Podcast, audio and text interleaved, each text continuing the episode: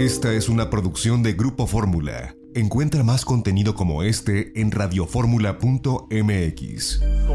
Los saludos, soy Eduardo Ruiz Gili aquí en Grupo Fórmula. Recuerden que Grupo Fórmula es radio, televisión, internet y redes sociales. Estamos transmitiendo desde el estudio A del grupo aquí en la Ciudad de México. Saludo a José Luis Romero Hicks. Encantado de saludarles, a la audiencia, Memo, a ti por supuesto, pero muy especialmente al equipo de producción que comanda Francín Sarrapi. Es que es un lambiscón y se enoja Francín porque vos teso. No, no, no, es que además es cierto. ¿Quién comanda el equipo de producción? Eres un lambiscón.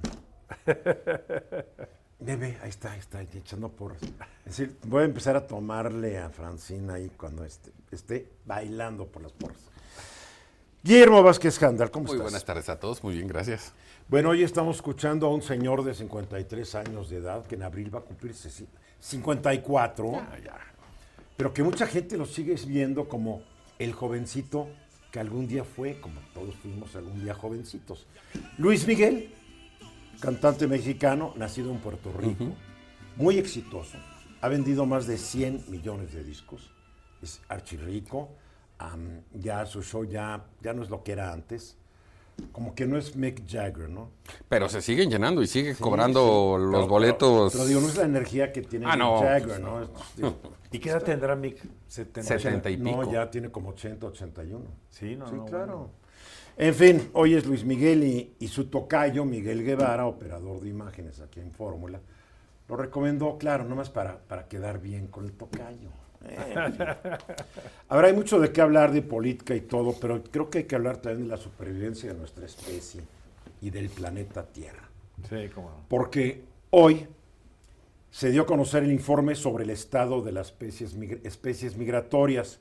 Este es el primer informe que realiza un tratado que se llama Convención sobre la Conservación de las Especies Migratorias de Animales Silvestres del Programa de las Naciones Unidas para el Medio Ambiente. 100 países pertenecen a esta convención y que buscan preservar, conservar todas estas especies terrestres, marítimas y aves migratorias. Y si es para preocuparnos, porque nos presenta una imagen terrible. 20% de las 1.118 especies que son rastreadas por esta convención, que en siglas son CMS, están en peligro de extinción. Estas especies abarcan aves, mamíferos, te- eh, terrestres y acuáticos, peces, reptiles y un insecto, la mariposa monarca. Sí, claro.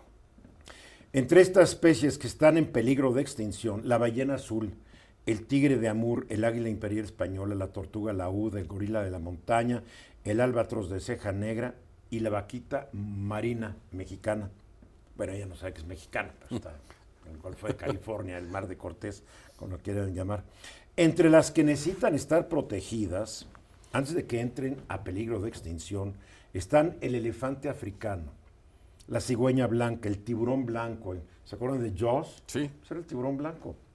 El león africano, el tiburón ballena y el flamenco mayor. No hay que olvidar que el tiburón ballena no es precisamente un tiburón. No, es, es un pez Y muy dócil, por cierto. grandote. Pues nunca, nunca me he encontrado con uno de No, ellos. no, en Holbox te, incluso te hacen el paseo, lo ¿Dónde? puedes. ¿Dónde? Holbox, Quintana ¿Dónde Roo. es eso? Ah, ok.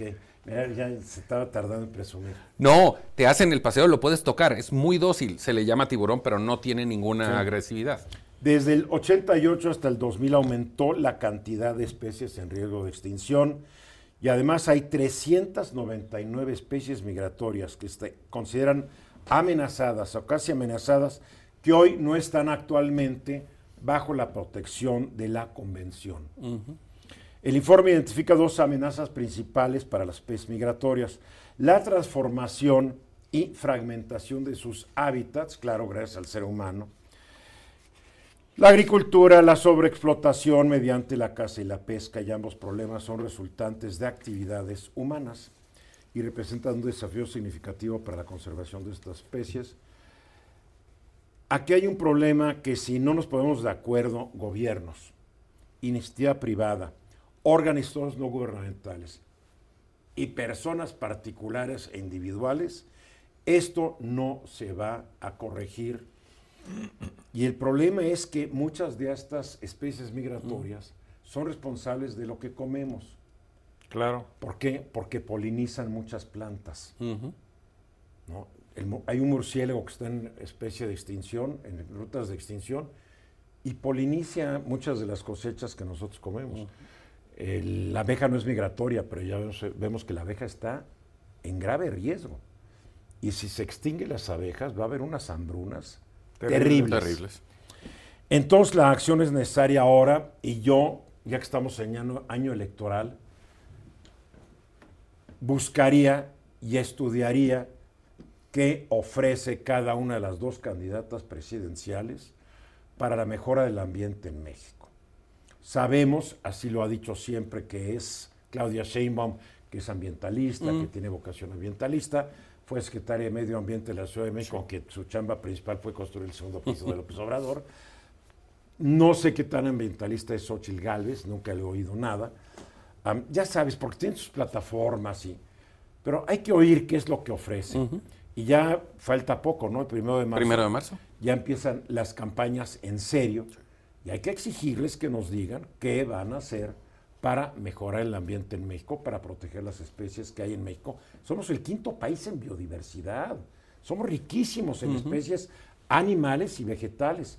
¿Qué diablos van a hacer sus gobiernos para que no siga degradando esto? La vaquita marina está virtualmente extinta porque el gobierno no ha hecho nada para prevenir que en las redes de los pescadores pues, no se lleven a las vaquitas. O lo que han hecho es hacerse omisos, más bien. Por eso se hacen tarugos. Y fí- fíjate que da esperanza que hay casos de éxito que ya se conocen. Por ejemplo, el bisonte americano, que estuvo casi en vías de extinción, hoy tiene ya más de medio millón de ejemplares. El lobo mexicano.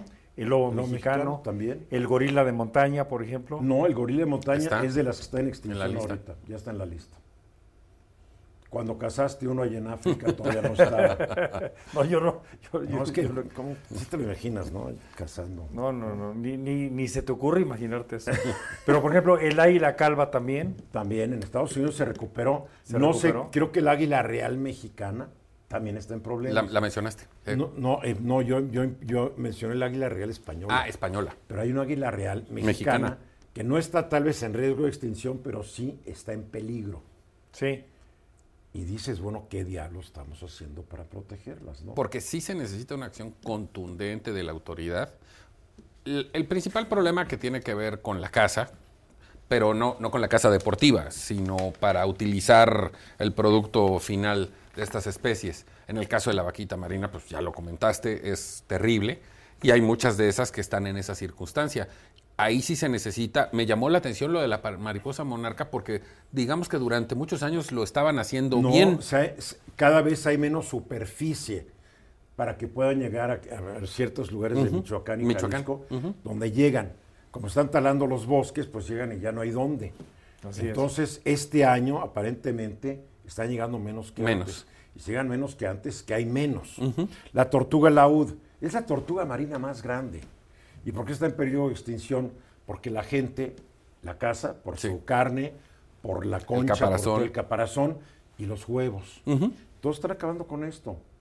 Y las autoridades de todo el mundo, vamos a decirlo así, como que no saben bien qué hacer. O permiten. O permiten. Y la corrupción, que es rampante.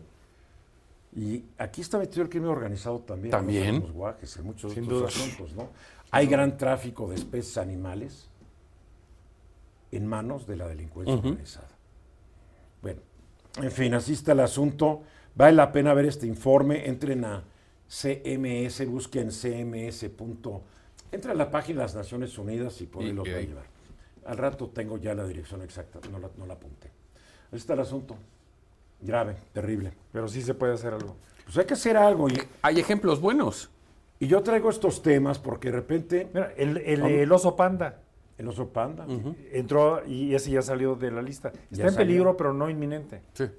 Am, y hay que hablar de estos temas porque pareciera que todo, todo se reduce a cómo va una elección presidencial y cómo va la economía.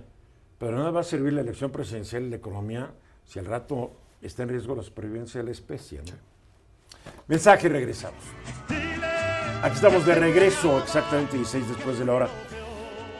La orografía de México no ayuda mucho para el transporte. Es correcto.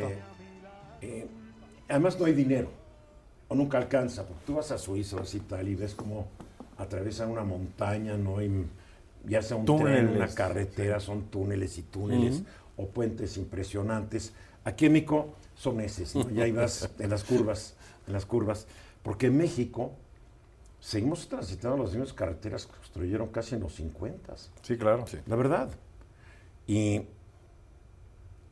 y entonces enfrentamos un problema, lentitud en el transporte, encarecimiento del transporte, además que el transporte está en manos de mafias de transportistas, la mayoría de ellos políticos, hay que decirlo, ¿no? Son los que se hicieron del negocio.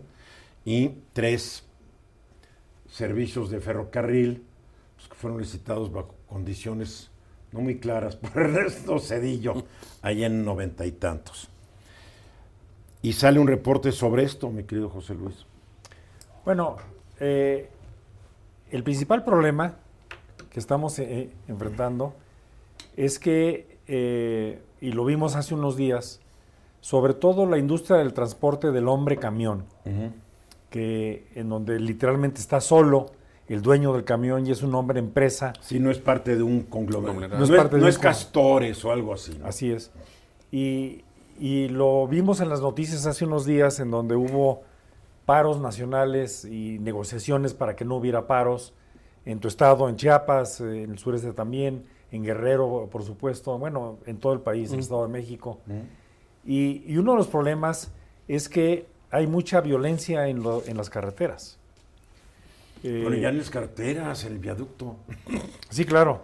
No es que el viaducto ocurre a cada, a cada rato, lo que pasa es que alguien lo agarró en el, en el video y ahora todo el mundo está escandalizado. A cada rato. A cada rato. Saltando en el viaducto. Sí, bueno, yo tengo La salida del conocidos que los aeropuerto. han- Sí, ¿No, claro. ¿No se acuerdan que el gobierno de la Ciudad de México ha dicho que iba a prohibir que motociclistas con más de dos tripulantes Sí, correcto. circularan en las vías rápidas? Sí, sí. Porque generalmente son dos, uno te encañona con la pistola y otro maneja. Sí, sí. ¿Dónde quedó eso? Pues no sé. No. El En buen- en buen 90%, propósito. Un buen propósito. el 90% de los robos en las carreteras de México son con violencia. Ese es el reporte. Claro, claro. Y cada uno, de acuerdo a la Cámara Nacional del, del Transporte de Autocarga, de, de carga, la Canacar, cada, el promedio de los asaltos tiene un daño patrimonial como de 700, 800 mil pesos, como 35 mil dólares, más aparte lo que le pase al camión. Y, y- y esto eh, eh, es, es, eh, relevante porque a- además de afectar las cadenas de suministro, porque no llegan No llega el producto. el producto, los insumos y hay retrasos y costos de oportunidad y sanciones penales a los proveedores, pues eh, muchos de los autotransportistas, eh, de los hombres que camión, inclusive están perdiendo la vida, porque no solo son con violencia, sino que ahora este, son mucho más agresivos. Eh, las estadísticas nos indican que, el, bueno, por estadísticas quiero decir, el Sistema Nacional de Seguridad Pública, en el, año pasado, en el 2023, se registraron 13.848 atracos en todo el, el país. Y esto ha generado un miedo y está cambiando y está impactando en la economía. Eh, la Canacar reporta que en los últimos 12 meses, en el último año, 50 mil choferes renunciaron aduciendo peligro Wow. o preocupación en la actividad profesional del, del conductor. Y eh, esto afecta e- evidentemente los costos del, de- del transporte, no solo la confiabilidad del transporte, sino sus costos. Eh, el transporte está creciendo muchísimo. Lo que mencionaba Eduardo, lo- los sistemas de tren realmente no están creciendo Todavía. sí. todavía. Y, eh, se están vendiendo e importando eh, camiones grandes de más de dos y medio toneladas, como 150 mil al año. Y entonces es una industria que está creciendo mucho, está creciendo al 8% anual, lo, lo cual implica pues, eh, que es una actividad económica estratégica para la integración del país y sobre todo ahora más que hay esta reconversión de cadenas de suministro el famoso llamado nearshoring, y es una industria que evidentemente va a crecer. ¿Cómo va la tendencia de la violencia en, en- en- en- en las carreteras? En el 2019 había más o menos un robo cada hora en las carreteras. Hoy son casi dos robos cada, cada hora. Entonces, del De acá se 2019 la para Guardia acá, Nacional, supuestamente la Guardia Nacional estaba ahí para protegernos. bueno, ha sido insuficiente, no solo insuficiente para resolver, sino insuficiente para que no siga creciendo. Y esto está impactando ya en la inflación. Las eh, cifras que acabamos de ver la semana pasada nos muestran que por tercer mes consecutivo la inflación ha crecido, recordando que en el año cerró en 4.6%, ahora está en 4.8%, pero sobre todo la inflación en, en- en lo que se refiere a los precios del transporte eh, y almacenamiento y, y los correos, que son como se ag- agrupan, están creciendo casi al 6%. Entonces, eh, estos costos, este impacto del transporte está alimentando la inflación Claro. y está alimentando, por supuesto, la confiabilidad del suministro de insumos en las carreteras. Es no que- sé si recuerden que hace algunos años, ya no me acuerdo en qué sexenio, eran tanto los saltos en carretera a autotransportes que llevan productos electrónicos Sí, claro. que las fábricas decidieron mandar todo por aire. Obviamente sale más El caro. costo. Y los precios su- subieron bastante. Pero este no es un problema nuevo. Pero se ha vuelto una estrategia paralela del crimen organizado. Casualmente acabo de platicar con gente que se dedica a eso. Hoy, hoy, este, hay una lógica de qué producto se va a ir a dónde. Por ejemplo, Super Bowl se iba a ir mucho aguacate y mucha manteca de cerdo. ¿Qué crees que fue lo que más se robó en las últimas dos semanas? Manteca de cerdo. O sea, ellos también hacen su cálculo en base a rutas, distancias, Querétaro, frontera, qué transporta cada Pero a ver, quien. ¿para qué se la robaban? Pa- para venderlo ellos en Estados El Unidos. mercado negro. Claro, claro. Entonces, ya no solo es que te agarran en la carretera y te roban a ver qué traes y luego veo a quién se lo vendo. Investigan. Hoy lo que se necesita o lo que se puede subirle el precio es a esto. Es que imagínate, al ¿Quién transporta manteca? Al agricultor aguacatero Le cobran derecho de derecho piso. de piso, le cobran tanto por cada ¿Sí? metro. ¿Sí? Al transportista que lo lleva el aguacate a una central, le cobran más. De la central, si lo traen a la Ciudad de México, la de Abastos, le cobran más. En la central de Abastos, que también está ya trabajando el crimen organizado, les cobran más. ¿Y quién acaba pagando todo esto? Al consumidor final. Claro. Sí, es un Claro. efecto de, de- de la inflación. Pero con este sufrimiento adicional que pones de el desabasto, la inseguridad del que El va manejando. Sí, claro. Bueno, y a mente que en, en esta época de inflación de arranque de año, pues también está lo que se conoce como el, el- efecto pico de gallo, que es el, el incremento del jitomate, la cebolla y la calabaza, que en promedio han subido más del 20%, pero por ejemplo, eh, en, en- en el caso del jitomate, en tan solo en un mes subió 52%. Aquí la pregunta es, ¿por qué, si esto es un delito de larga data, por qué sigue creciendo? O sea, porque no, no lo pararon, no lo detuvieron, no lo congelaron, no han hecho realmente nada. Y sigue creciendo. Y sigue creciendo. Y no Entonces a mí eso. que no me venga el presidente y diga la Guardia Nacional está trabajando, por lo menos en este rubro de delito, la Guardia Nacional no está dando una. Y de los 14 mil incidentes del, del 23, el 92% están concentrados en 10 estados. Entonces saben dónde es. ¿Dónde están las A ver, rutas? es como el otro día, no sé cuál político de la 4T o del gobierno panista de Querétaro o del gobierno morenista del Estado de México tuvo la ocurrencia de decir, ya vamos a atacar el problema en la carretera México-Querétaro. Como que no se habían dado cuenta. Sí, bueno, y Querétaro es uno de los 10 estados. ¿eh? claro. Y probablemente uno de los que más sufre porque es concentrador. Sí, claro. Para concluir, José Luis, Pues solo los 10, México, Puebla, Guanajuato, Michoacán, San Luis, Jalisco, Hidalgo, Querétaro, Veracruz y Tlaxcala. Los top 10 Sí, en los atracos carreteros. pero ¿dónde está el y comercio? cuidado, Claudia Sheinbaum sigue defendiendo esta estrategia fallida del actual presidente de la República para combatir la delincuencia organizada. No lo digo yo, lo dice ella, Sí. que ella va a continuar con todo y aprovechando lo que se me hace que fue una tontería de Xochitl Gálvez, de tomarse una foto con Felipe Calderón en Madrid. Uf, Morena lo agarró para decir, claro, Xochitl va a seguir y va a regresar a la guerra contra el narco. Y, qué necesidad, ¿no? Qué Pero, en fin, necesidad.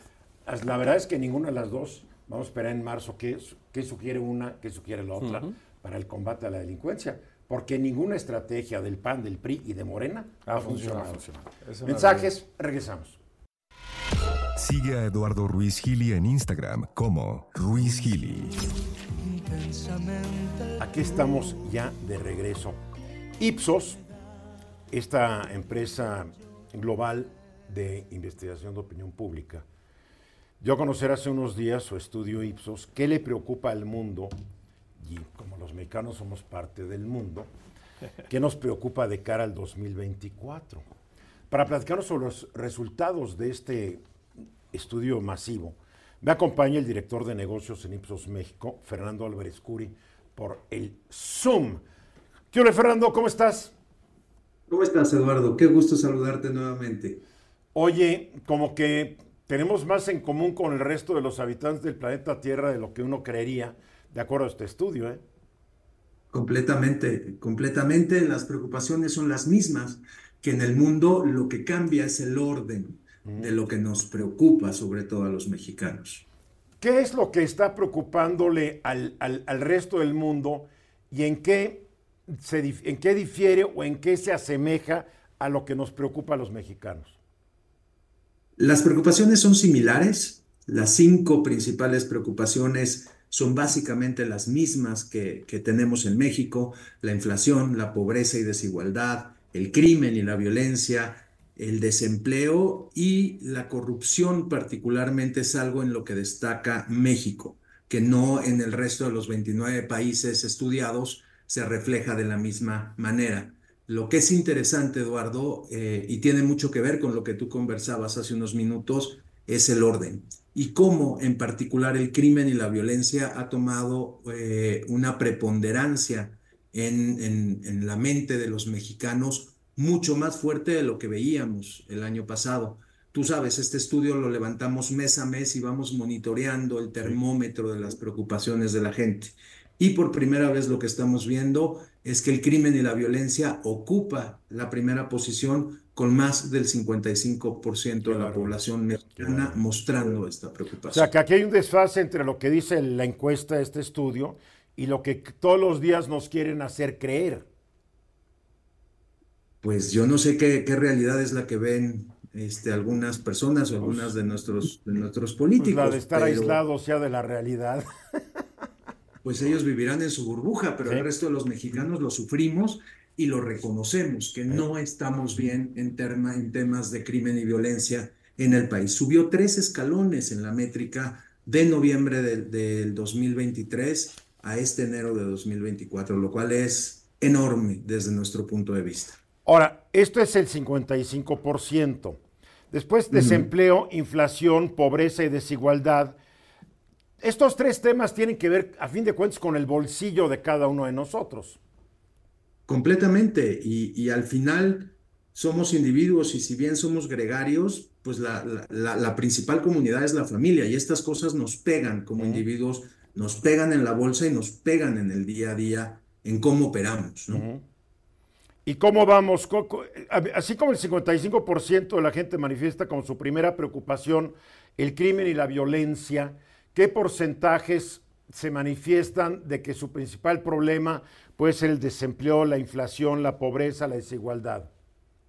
El 36% te habla del desempleo, es la segunda posición. Viene crimen y violencia, viene desempleo con un 36%, un 31% que te habla de la inflación y del incremento en costos. La pobreza y desigualdad baja a una cuarta, a una cuarta posición con el 27%. Y algo que ha ido incrementando paulatinamente, pero constantemente durante el año pasado, es la preocupación por la corrupción. Pero si ya se en México. acabó. Ay, no, ahí está mal la encuesta, lo siento, Francisco, porque a mí me han dicho, Fernando, perdón, a mí me han dicho que ya no hay corrupción.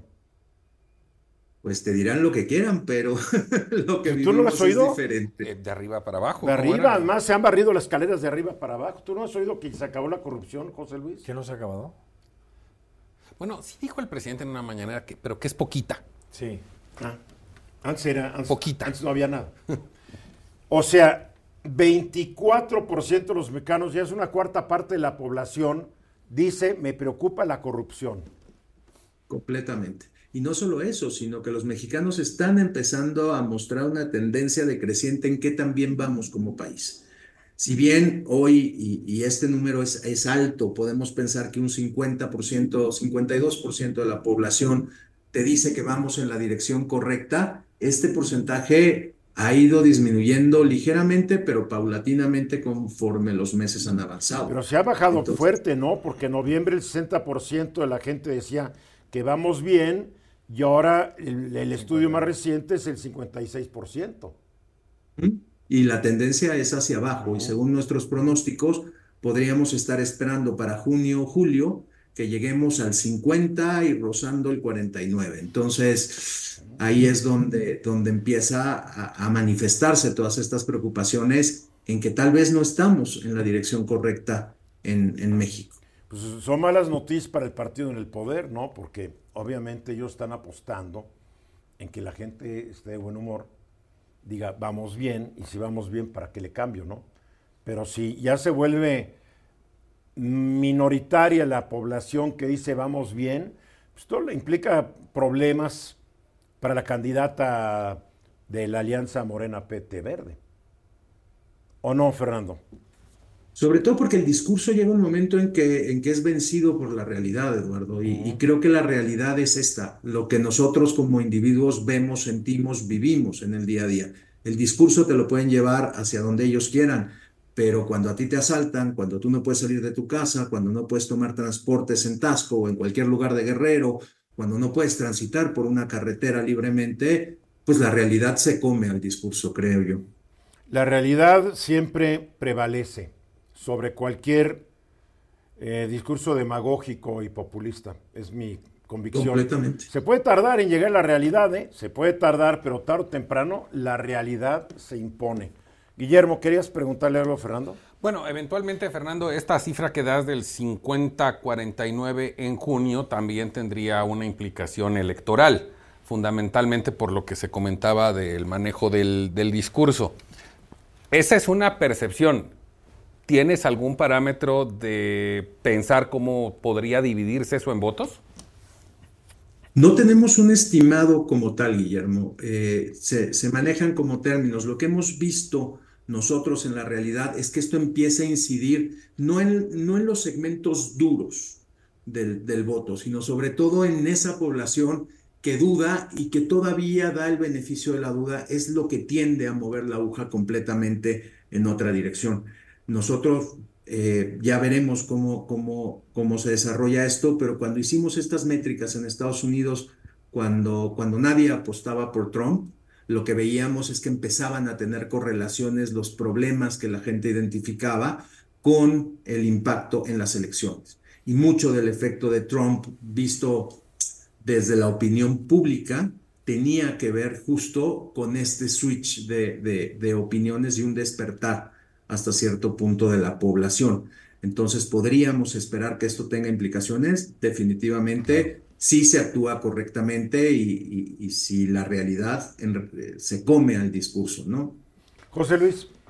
Fíjate que este 56% que se reporta de, de, de, que, de cómo vamos con una calificación aprobatoria, creo yo que debe tener mucho que ver con la economía. En, en términos generales, la economía ha evolucionado, el desempleo está muy bajo, en fin.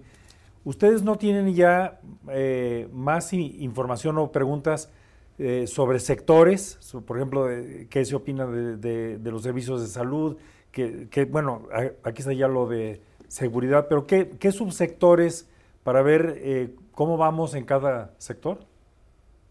No lo tenemos en este estudio en particular. Al ser un estudio global, José Luis, es, es complicado entrar entrar a tanto detalle. Sin embargo, cuando hemos hecho otros estudios por, por sectores, México sale muy afectado en, en, salud, por ejemplo, México sale muy afectado en seguridad, pero en la parte de economía, de desempleo, como tú bien mencionas, la gente dice, pues no estamos tan mal e incluso estamos mejor de lo que yo hubiera esperado estar en estos momentos si, si me voy atrás en el tiempo. Y hay que decirlo, la economía se ha, se ha ralentizado en los últimos meses, está perdiendo su dinamismo. La economía va a crecer menos este año que el año pasado y eso puede construir, Fernando, y nos queda un minutito, en que la gente cada vez más sienta que no vamos tan bien. Y estamos muy cerca ya del, periodo electoral, entonces se vuelve un tema importante. Y si este gobierno realmente quiere mantener la hegemonía que ha tenido, pues necesita actuar al respecto visiblemente ante la sociedad. Muy bien, pues Fernando, mil gracias como siempre, buen estudio. ¿eh? ¿Dónde lo puede ver la gente? En ipsos.com encuentra los resultados de este estudio y de todo lo que hacemos para publicar y para, para proveer a la sociedad de información. Fernando, mil gracias, nos vemos pronto. Encantado de saludarlos, que estén muy bien. Gracias, Fernando Álvarez Curis, director de negocios de Ipsos México. Entonces la encuesta está en ipsos.com, ahí pueden encontrar esta y otras. Es, una encuestadora buenísima. Vamos a los mensajes y regresamos. Estamos aquí de regreso, ahora sí, de política. Traen un lío en Morena, ¿eh? En varios estados de la República, anunció Mario Delgado, hasta marzo van a anunciar candidaturas locales o para diputaciones federales. Esto me lleva a suponer, meramente especulativo, de que la gente de Claudia quiere imponer algunos candidatos. La gente de Andrés Manuel quiere imponer algunos candidatos. La gente de Mario quiere imponer algunos candidatos. La gente del gobernador en turno quiere imponer. Y en estados donde hay elección, la gente del, gobernador, del candidato gobernador quiere. Todo esto más lo que se dice, como se rumora, la venta de algunas candidaturas. Bueno, eso, ocurre en todos lados, ¿no? Pero sí traen un lío.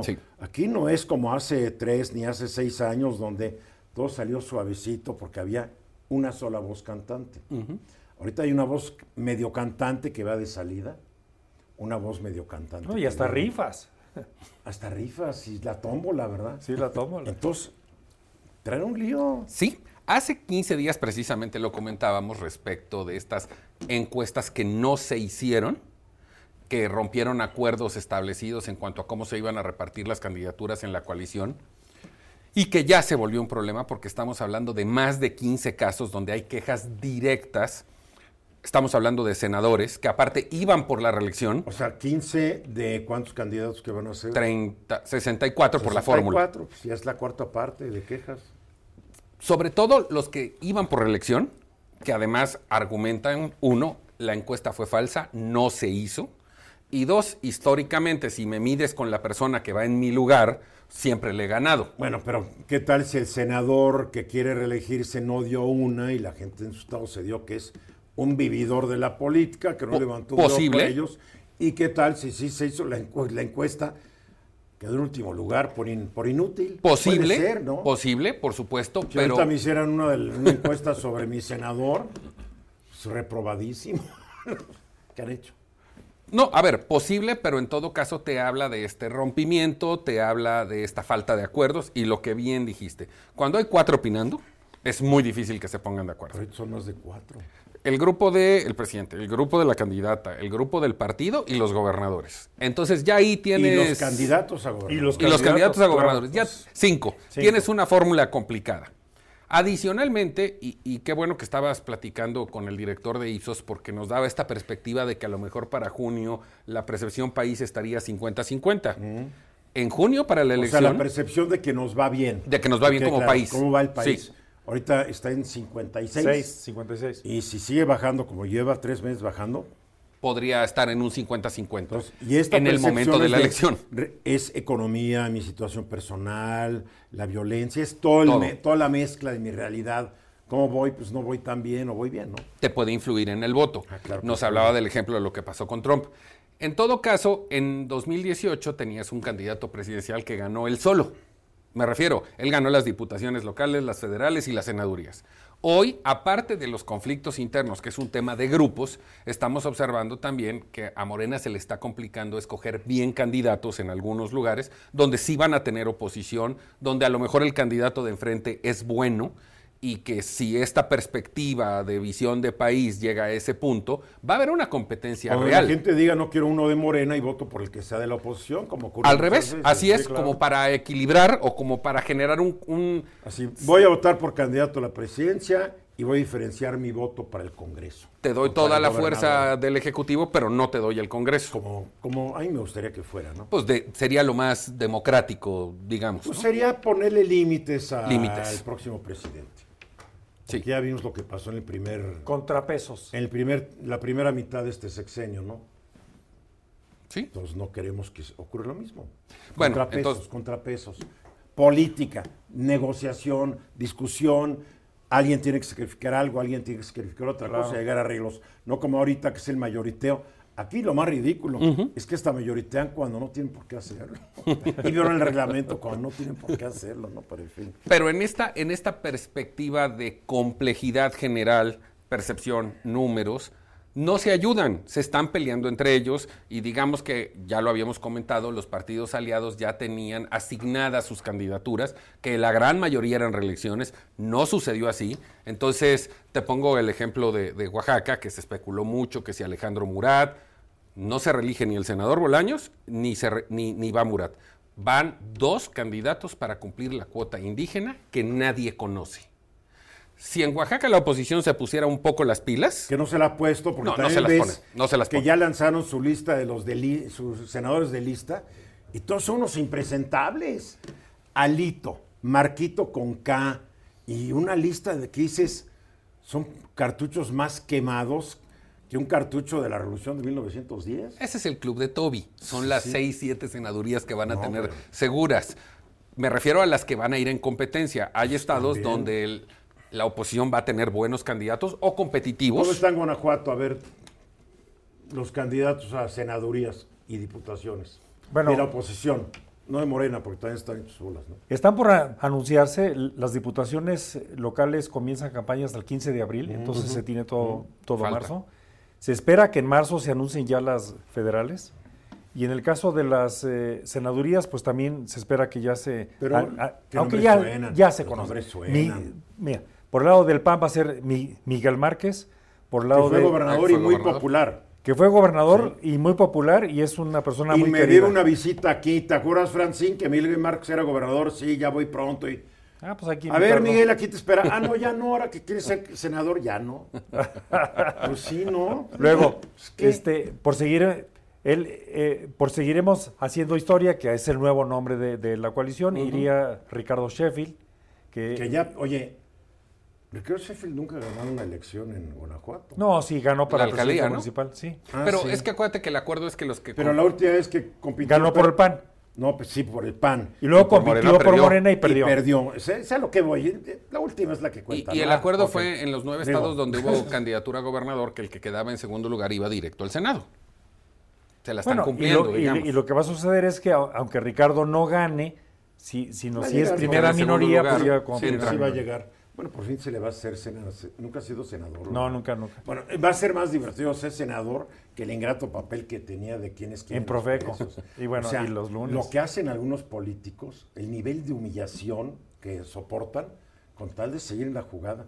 Fíjate todos los lunes cómo se despertaba el pobre Sheffield para llegar, sentarse, estar ahí calladito, a ver quiénes quieren los precios. Bueno, y la gasolinera no sé qué, y la panadería no sé qué, y la mayonesa más barata. Para después, gracias, se sentaba y se tenía que chutar toda la mañanera. En serio que era pues, ab- Pero- abyección total, caray. Aunando al, a- al Además comentario de de, Guillermo, ¿no? Porque Eh, fue, sí. fue un panista muy distinguido Sí. y traicionó al PAN.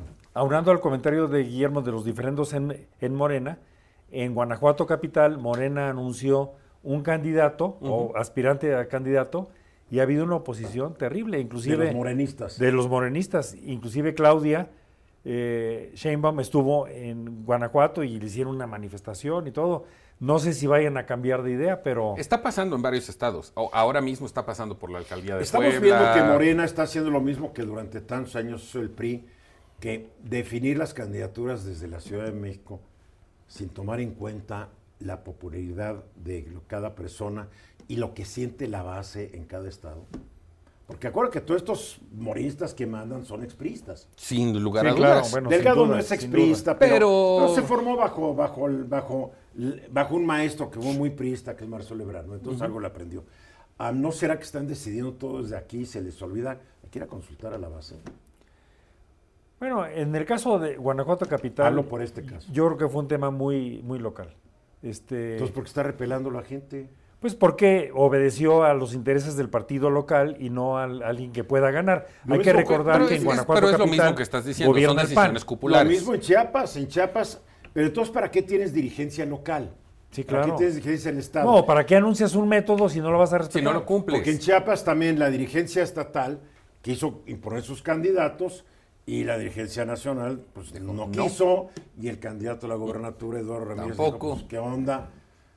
Están hechos bolas. Son Sí, decisiones sí, sí. populares en cualquier caso que lo veas. Eso demuestra la gran inmadurez de la democracia mexicana. Bueno, claro. Que ni los partidos encargados de promover la democracia nacional la saben, la saben respetar adentro.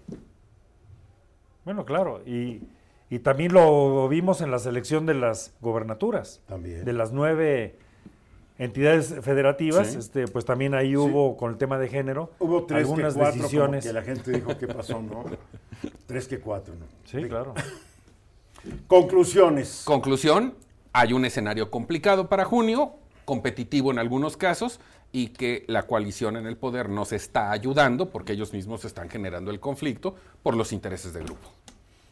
¿Qué, ¿Qué tanto está jugando y qué tanto estará participando Xochitl Galvez en la elección de todos estos candidatos? Creo que poco. Yo te ¿Y diría qué que tanto nada. estará participando Claudia en la de Morena? Yo creo que un poco. 25% en el caso que- de Claudia, en el caso de Xochitl creo que, es 0%. Tradicionalmente el candidato a la presidencia Ya mandaba. era el que decía. Sí. Cuando pertenecía al partido en el poder, pero cuando Sí, tienes pero- un candidato o candidata que no tiene militancia en ningún partido, pues tiende a no Pero poder cuando mandar. Fox fue el candidato, tuvo Sí, pero claro ya estaba en el. PAN.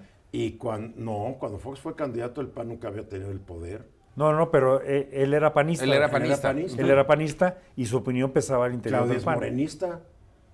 Pues sí. Mm, Digo, ¿qué está pasando 25%. ahí? No, es morenista. Lleva No, me refiero A que ver, el no poder de olvides que decisión. Claudia, desde, que- desde no, el sí. 89, fue de las fuerzas juveniles fundadoras del PRD. Pero a tu O pregunta específica, y estoy haciendo un cálculo muy al aire, a lo mejor influye un 25%.